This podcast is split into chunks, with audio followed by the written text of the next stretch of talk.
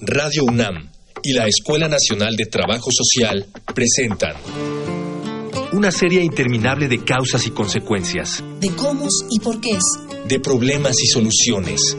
Eso es la vida. Vida cotidiana. Sociedad en movimiento.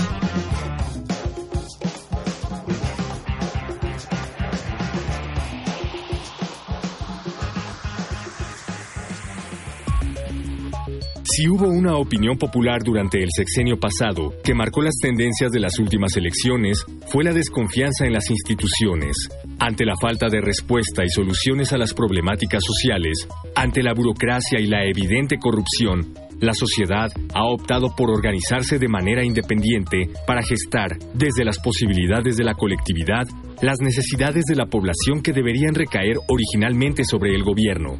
De ese modo, los colectivos han encontrado una forma de unión y cooperación que no solo responde a las necesidades básicas, sino que demuestran que el conjunto puede gestar actividades que benefician otros aspectos de una comunidad.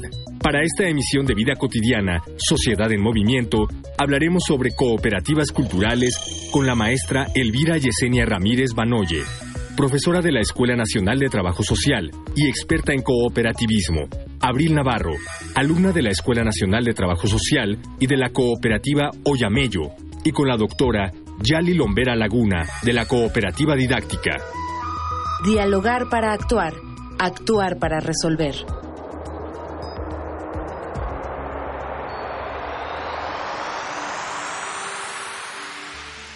¿Qué tal? Bienvenidas, bienvenidos. Muy bonita tarde. Yo soy Ángeles Casillas. Gracias por escucharnos en otro programa más, Vida Cotidiana Sociedad en Movimiento. Estamos desde la Colonia del Valle, ya saben, aquí en Radio UNAM. Justamente hoy vamos a tocar un tema que, si bien no es problemática, es una opción muy interesante porque, pues de alguna manera todos tenemos un privilegio muy grande que es la libertad, no solamente de expresarnos, sino también de organizarnos. Hablemos hoy de estas organizaciones sociales que a veces las hemos observado o hemos sabido de ellas que tienen fines económicos, culturales, comerciales. Y hoy, hoy queremos hablar de cooperativas culturales, qué son, cómo se manejan, qué opción tienen y cómo podemos, por qué no, aspirar a que en algún momento nosotros tengamos este tipo de, de organización. Eh, les pido por favor que si tienen preguntas, algún comentario, dudas acerca del tema, escuchemos nuestros diferentes medios de contacto. Facebook, Escuela Nacional de Trabajo Social, ENTS, UNAM. Twitter arroba comunica ENTS. Instagram comunicación ENTS. Ya regresamos de los medios de contacto. Gracias por escribirnos. Y pues bueno, aquí en cabina están tres personas, eh, no solamente especialistas en el tema de cooperativas, sino también activistas. ¿Qué quiere decir? Personas que se han animado, que trabajan y que contribuyen con esto. Es decir, testimonios por así decirlo. Eh, me es muy grato recibir y darle la bienvenida, obviamente, a la maestra Yesenia Ramírez. Maestra, muchas gracias por estar con nosotros. Al contrario, gracias. También a la doctora Yali Lombera. Ella es, me parece que pedagoga, didáctica en el tema. Gracias por haber aceptado nuestra invitación, doctora. Al contrario, muchísimas gracias por la invitación. Y creo que ustedes lo han visto en otros programas, la participación de nuestros jóvenes es fundamental. Y a mí me da, verdad, mucho gusto recibir a Bill Navarro, alumna de la escuela, pero que además es activista y participa en una cooperativa que se llama Oyamillo. Abril, muy bonito día, muchas gracias por estar aquí. Al contrario, muchas gracias, muy contentas de estar aquí presentes con ustedes. Gracias, gracias a las tres. De verdad que es un placer y vamos a hacer un programa bien bonito, ¿no?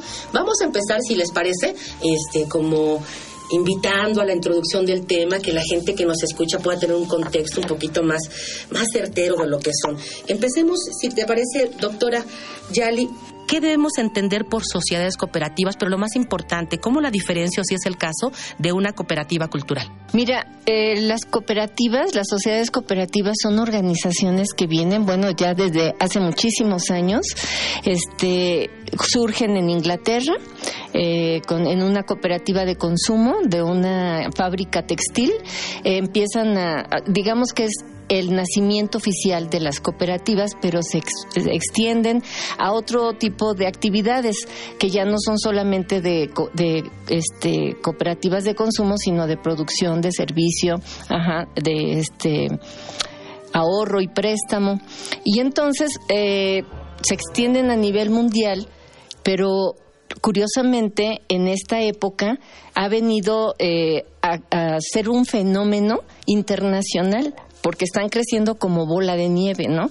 En el marco de lo que se conoce como economía social y solidaria, que en realidad es la organización social para resolver los problemas de la vida cotidiana. Entonces, dentro de las actividades de producción y de servicio han crecido muchísimo, pero sobre todo de la última década este para acá. Existe una eh, organización internacional que se llama Alianza Cooperativa Internacional que nos este, ayuda a difundir eh, esta labor de las sociedades cooperativas, porque tú sabes que en México existen como sectores de la economía dos grandes, que es el sector privado y el sector público. El sector social se conoce muy poco. Entonces, las sociedades cooperativas vienen a ser el corazón de la economía social. Eh, podemos entender también como economía social a sindicatos, a fundaciones, ajá, a ejidos, otro tipo de, de formas de organización que involucra la participación social. En el caso de las sociedades cooperativas, pues ya son una figura jurídica, ¿no? Se constituyen de manera jurídica, este, lo reconoce la ley, existe la Ley General de Sociedades Cooperativas y entonces eh, se desarrollan diferentes actividades. Lo interesante de las sociedades cooperativas es que tienen un abanico de actividad amplio, muy amplio. Entonces, en el caso concreto de las cooperativas eh, culturales, pues es un fenómeno nuevo que si quieres ahorita lo desarrollamos ajá, más adelante. Pues, pues, aprovechemos para desarrollarlo, porque ya toda esta parte que tú nos comentas de la economía solidaria, de esta organización social que es como la base, y nos, nos explicaste muy bien los tipos inclusive de sociedades cooperativas. Eh, maestra Yesenia, ¿qué caracteriza a una cooperativa cultural? La característica, primero, eh, complementando un poco lo que eh, señala Yali, eh, desde el nacimiento de las cooperativas tiene que ver con los trabajadores, la organización de los trabajadores eh, y bueno, ha tenido su evolución. Bien lo señalaba Yali, estamos hablando del el surgimiento como tal desde 1830 y tantos, 40 y tantos, eh, y a la fecha continúa este proceso. Ha ido modificándose conforme la sociedad también se va modificando, sin embargo la esencia perdura. Y ahora insertos en lo que es la dinámica de la economía solidaria, esta economía está sustentada, además de la generación de satisfactores eh, a necesidades que tenemos, eh, está em, asentada en el marco de la colaboración entre las personas en el marco de la reciprocidad, porque no solamente eh, nos basamos o nos sustentamos en el dinero circulante o, convencional, sino generamos otras alternativas de intercambio de satisfactores, que básicamente es el centro. Eh, no, se, no son organizaciones que busquen la acumulación por sí, sino se busca la satisfacción de las necesidades humanas. Eh, en el marco de eh, las cooperativas culturales estamos hablando, y si me lo permiten, aquí en la Ciudad de México eh, existe la ley de derechos culturales. si me permiten, no venía preparada, pero aquí en, el, en la fracción 5, cuando habla de lo que se entiende por cultura, señala perfectamente esto. Conjunto de rasgos distintivos espirituales, materiales, intelectuales y emocionales que caracterizan a los grupos humanos y que comprenden más allá de las artes y las letras, modos de vida, derechos humanos, sistemas de valores, tradiciones y creencias. En ese marco de concepto de cultura se mueve la ley de derechos culturales y ahí es donde se abre eh, eh, la oportunidad para que grupos organizados eh, se muevan en esta interacción. Hay una situación ahí que, que planteaba desde mi perspectiva, o cualquier cooperativa, cualquier organización en el marco de la economía solidaria es una organización cultural ¿Por qué? Porque refuerza la identidad, eh, refuerza la identidad colectiva, la identidad personal y la identidad que en este caso eh, estamos en una población multi multicultural, entonces, y pluricultural también. Entonces retoma todo, resalta todas estas, eh, estas expresiones, sea a través de eh, las cuestiones artísticas, sea a través de la alimentación, sea a través de la medicina, sea a través de la educación, cualquier aspecto que desarrollemos como personas y en colectivo, estamos hablando de una cooperativa cultural qué bonito, este, maestra, que esta parte de la, de la relevancia que tiene la identidad, el sentido de pertenencia, independientemente, como tú decías, de los objetivos que se persigan. Les voy a invitar, les voy a invitar también a quienes nos escuchan a eh, identificar algunos datos que nos prepara producción. Escuchemos una infografía social. Infografía social. Acuerdo a un diagnóstico realizado por la Secretaría de Cultura de la Ciudad de México, las cooperativas culturales están conformadas, en su mayoría, por profesionistas preocupados por temas sociales, medio ambiente, movimientos políticos, sistemas de creación artística y sistemas de difusión cultural, como la documentación y la producción editorial, son las dinámicas favoritas de estas cooperativas. La mayoría de ellas se ubican en Tláhuac, Xochimilco y Contreras, donde se busca la preservación del patrimonio cultural, tangible e intangible, donde se mantiene una preocupación por el sentido de comunidad. Este diagnóstico, elaborado durante el primer trimestre de este año, busca elaborar un programa que fortalezca las cooperativas culturales en 2020. Mientras tanto, este año se llevarán a cabo labores para hacerlas germinar, esta germinadora de proyectos buscará incubar empresas con miras a 20 colectivos con capacidad organizativa, con trabajo previo y que estén interesados en el cooperativismo. Las 20 cooperativas ingresarán a una clínica de proyectos, con lo que buscarán identificar las debilidades de cada uno de ellos y ayudarlos a crear esquemas de organización, solucionar conflictos, planear negocios e internacionalizar sus productos. Ya regresamos de la infografía social y antes, eh, pues les comento, estamos platicando de cooperativas culturales. Ya la maestra Yesenia nos, nos platicaba un poquito todos estos sentidos sociales que tienen. Y bueno, al principio del programa yo les comenté que había una joven que tiene experiencia en esto y pues vamos a, a escucharte, Abril. Ollamello, a qué se dedica, qué hacen en Ollamello y cómo se rescata esta identidad de la que nos hablaba la maestra Yesenia. Bueno, Ollamello eh, es una cooperativa, ciertamente, como decía la maestra cultural, porque tratamos eh, de rescatar esta tradición milenaria de la medicina tradicional. Trabajamos con plantas medicinales, eh, las, las cultivamos con cuidado, ¿no? En ciertos periodos que vienen tradicionalmente y que nos dicta, por ejemplo, el calendario lunar. y las cosechamos, las em, ¿cómo se llama?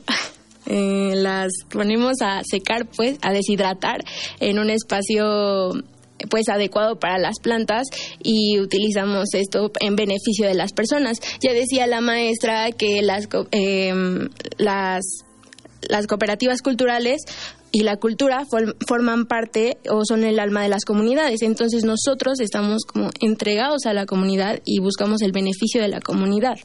Eh, generalmente nosotros eh, también buscamos como un alivio rápido de nuestras enfermedades, buscamos que todo sea pronto, que si nos duele la cabeza, pues una pastilla, ¿no? Pero realmente si conocemos o si llegamos a conocer todas las propiedades que nos brinda la tierra y las plantas en específico, eh, pues son muchísimas, ¿no? Entonces también radica en eso Yamello, en salvar estas eh, tradiciones que se tienen olvidadas, ¿no? Fíjate que ahora que comentas toda la parte de los beneficios, ¿no? De la herbolaria, por así decirlo. Eh, sabemos en nuestros contextos que desde la abuela, la mamá, o sea, hay un saber acumulado, ¿no? De los beneficios que esto puede surgir y que hasta la fecha, eh, pues muchas personas sigue siendo su, no, no su segunda, su primera opción antes de recurrir a la, al medicamento, ¿no? Por así decirlo. ¿Con qué intención se reúnen? ¿Qué tipo de beneficio ustedes creen, además de lo que el, medicamento o la planta o el, o el producto, digamos, ¿no? Puede dar. socialmente hablando, ¿hacia dónde se dirige Oyamello? En el sentido de los beneficios que sostiene cuando se vincula con los demás, además de lo que implicaría un, una planta, un, un producto como tal. Pues yo creo que Oyamello, o sea, vuelvo a repetir como justo en el punto, busca como dar este conocimiento a las personas, que se use en favor de su salud y de la prevención de esta misma y que no nos guiemos por otra vez la pastilla, ¿no? O por los métodos convencionales que todos utilizamos, ¿no? Eh, nuestras abuelas tenían como mucha razón por ejemplo, cuando nos ponían un pedacito de ruda en los ojos para, para las perrillas o para el aire que se nos metía, ¿no? Y realmente tiene un sustento hasta incluso científico esto, ¿no? Pero claro que muchas veces no les conviene, por ejemplo, pues a las grandes empresas que esto se descubra. Entonces yo creo que Oyamello va enfocado a eso, ¿no? A transmitir este conocimiento y a dejárselos a las próximas generaciones para que ellas mismas puedan seguirlos utilizando. Ah, por supuesto, y y seguiremos este de verdad con mucho interés en rescatar todo esto que finalmente implica yo creo que hasta como decía la maestra estas rescate de identidades la identidad que tengo yo con mi tierra no con mi sentido de ser en este en este mundo no ese vínculo que cada vez más de verdad nos alejamos y pensamos que no somos de ahí y allá vamos. Eh, doctora Yali ya nos decía Abril hay algunas, como, como la que ella está en Oyamello, que se dedica a ese tipo de productos, este rescate, porque son saberes, conocimientos acumulados y que no se pierdan estas tradiciones. ¿Qué otras más de las que tú conoces en tu experiencia, porque pues sí nos interesaría un poquito, tú decías que esto cada vez va en aumento, ¿Cuál es el panorama que tenemos realmente en, nuestra, en nuestro país con relación a estas cooperativas culturales? Bueno, mira, nosotros pertenecemos a la red de cooperativas culturales de la Ciudad de México. Es una red que se constituye en diciembre del 2017 a iniciativa, entre otros compañeros, de Javier García, que fue quien me invitó de este, manera específica a mí a CODES. CODES es Cooperativa de Desarrollo Humano y Economía Sustentable.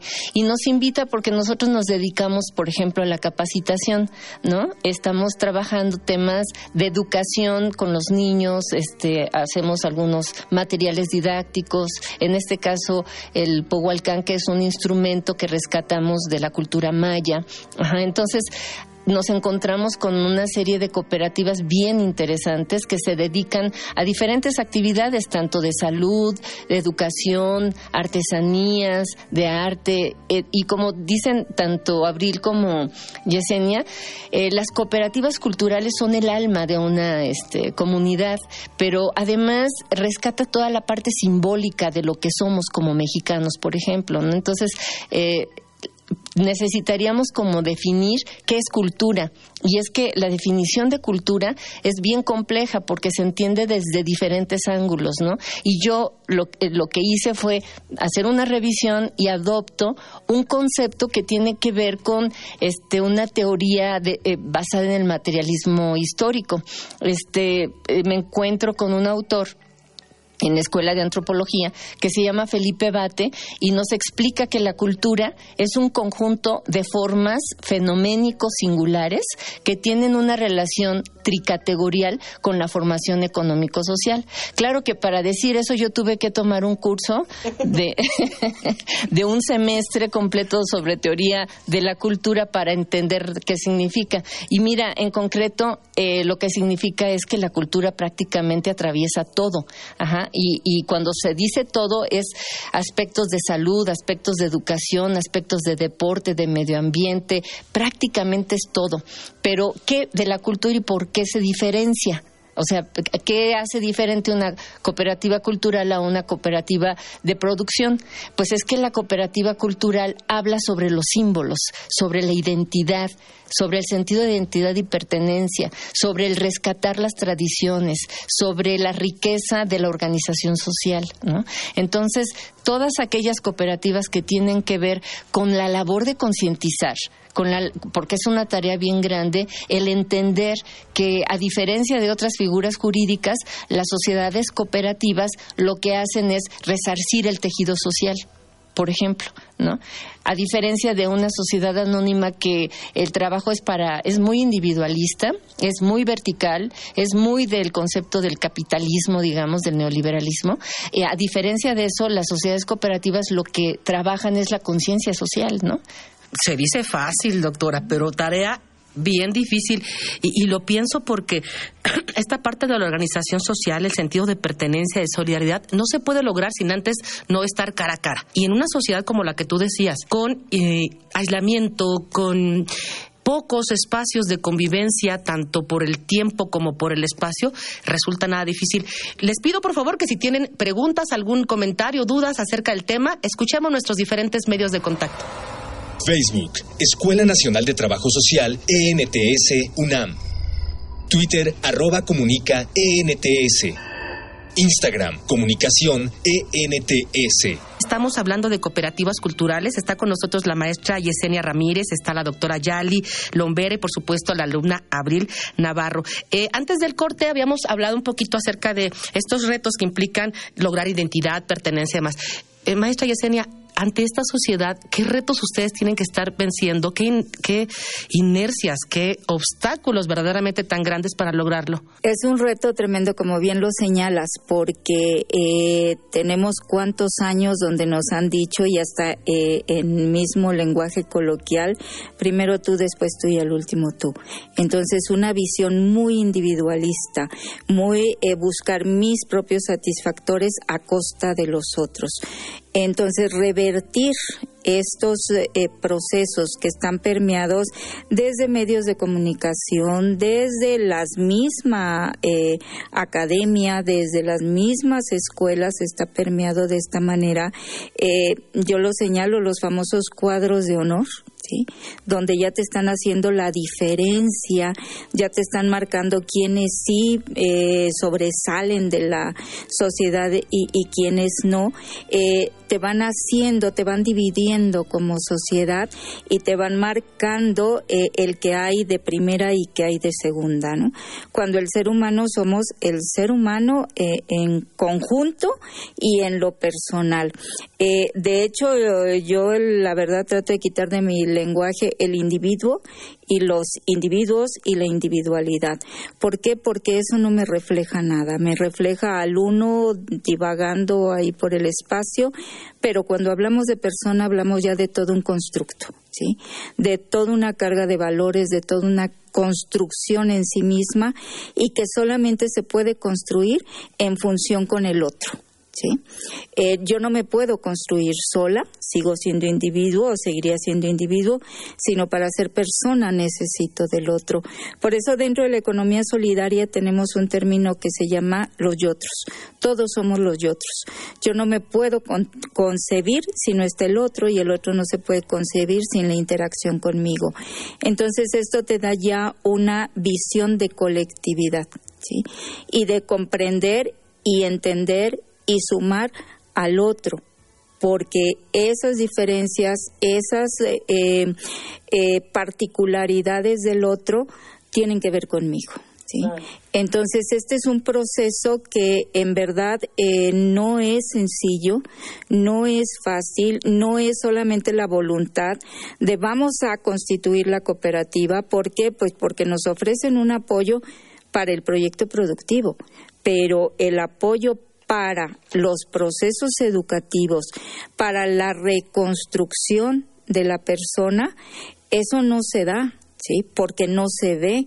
Sin embargo, es con lo que tenemos que trabajar día a día a día.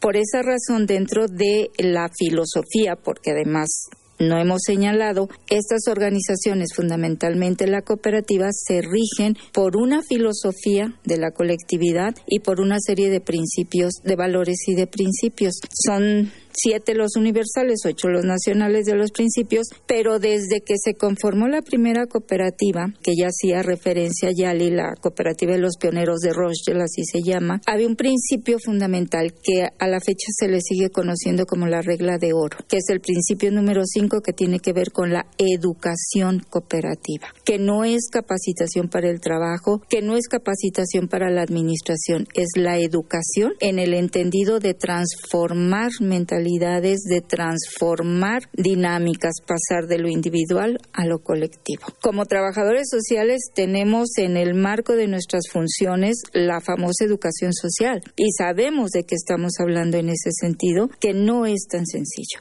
nos valimos de técnicas, nos valemos de eh, tecnología, de muchas herramientas, pero finalmente la herramienta fundamental es el ser humano y hacer ese cambio ante toda la adversidad comercial y dinámica individualista que tenemos no es sencillo, pero tampoco es imposible. Me motiva mucho escucharte, escucharlas, por supuesto, este, cómo trascender de esto y sobre todo los beneficios. Imagínense sentirnos acompañados de cara a cara con el otro, con la otra, haciéndome sentir bien, compartiendo, colaborando. Híjole, yo creo que esa es parte de lo que nos podría de verdad salvar de esta sociedad tan individualista para darnos sentido y pertenencia. Nuestro programa es muy cortitito, estamos terminando. Me gustaría, si me lo permiten, concluir con un mensaje que me pueda dar Abril, que nos pueda compartir la doctora Yali y este mensaje como para animarnos a salirnos de nuestros espacios y a compartir con los otros lo que sabemos y aceptar de los otros también lo que nos pueden compartir. Pues nada más complementando rapidísimo lo que decía la profesora, ¿no?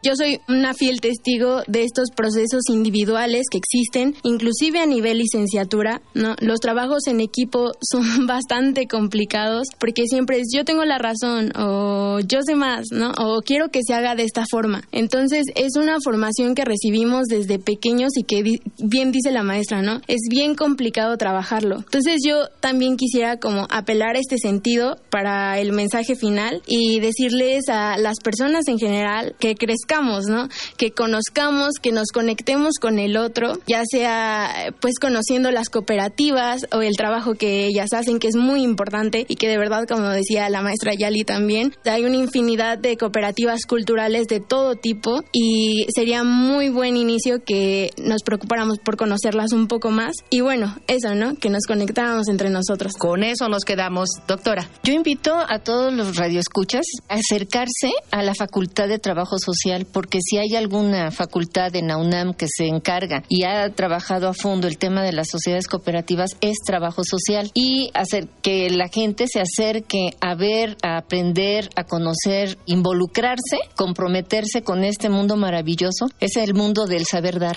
Yo las voy a comprometer en este momento porque aquí me quedaron varias preguntas en el sentido de los eventos académicos que han organizado, que están en puerta y algo importante, lo decías, para todo esto hay una cierta formalidad. Pues, ¿qué les parece si en otro momento momento aquí también en cabina nos comparten cómo podemos hacerle, a qué instancias hay que tocar, qué puertas hay que abrir, ¿no? O, por lo menos solicitar que nos abran para que esto pueda ser efectivo y sentirnos bien haciendo bien. Me despido, soy Ángeles Casillas, no sin antes agradecerle, doctora Jelly, maestra Yesenia y por supuesto Abril Navarro y a quienes hacen posibles este programa, nuestro productor Miguel Alvarado. En los controles hoy tenemos Miguel Ángel Ferri, también nos apoyó Diego González, gracias Diego. En la información Jorge Herrera, Cindy Pérez, Luis Tula. Confío en que podamos escuchar escucharnos en nuestro próximo programa. Bonita tarde. Vida cotidiana es una coproducción entre Radio UNAM y la Escuela Nacional de Trabajo Social.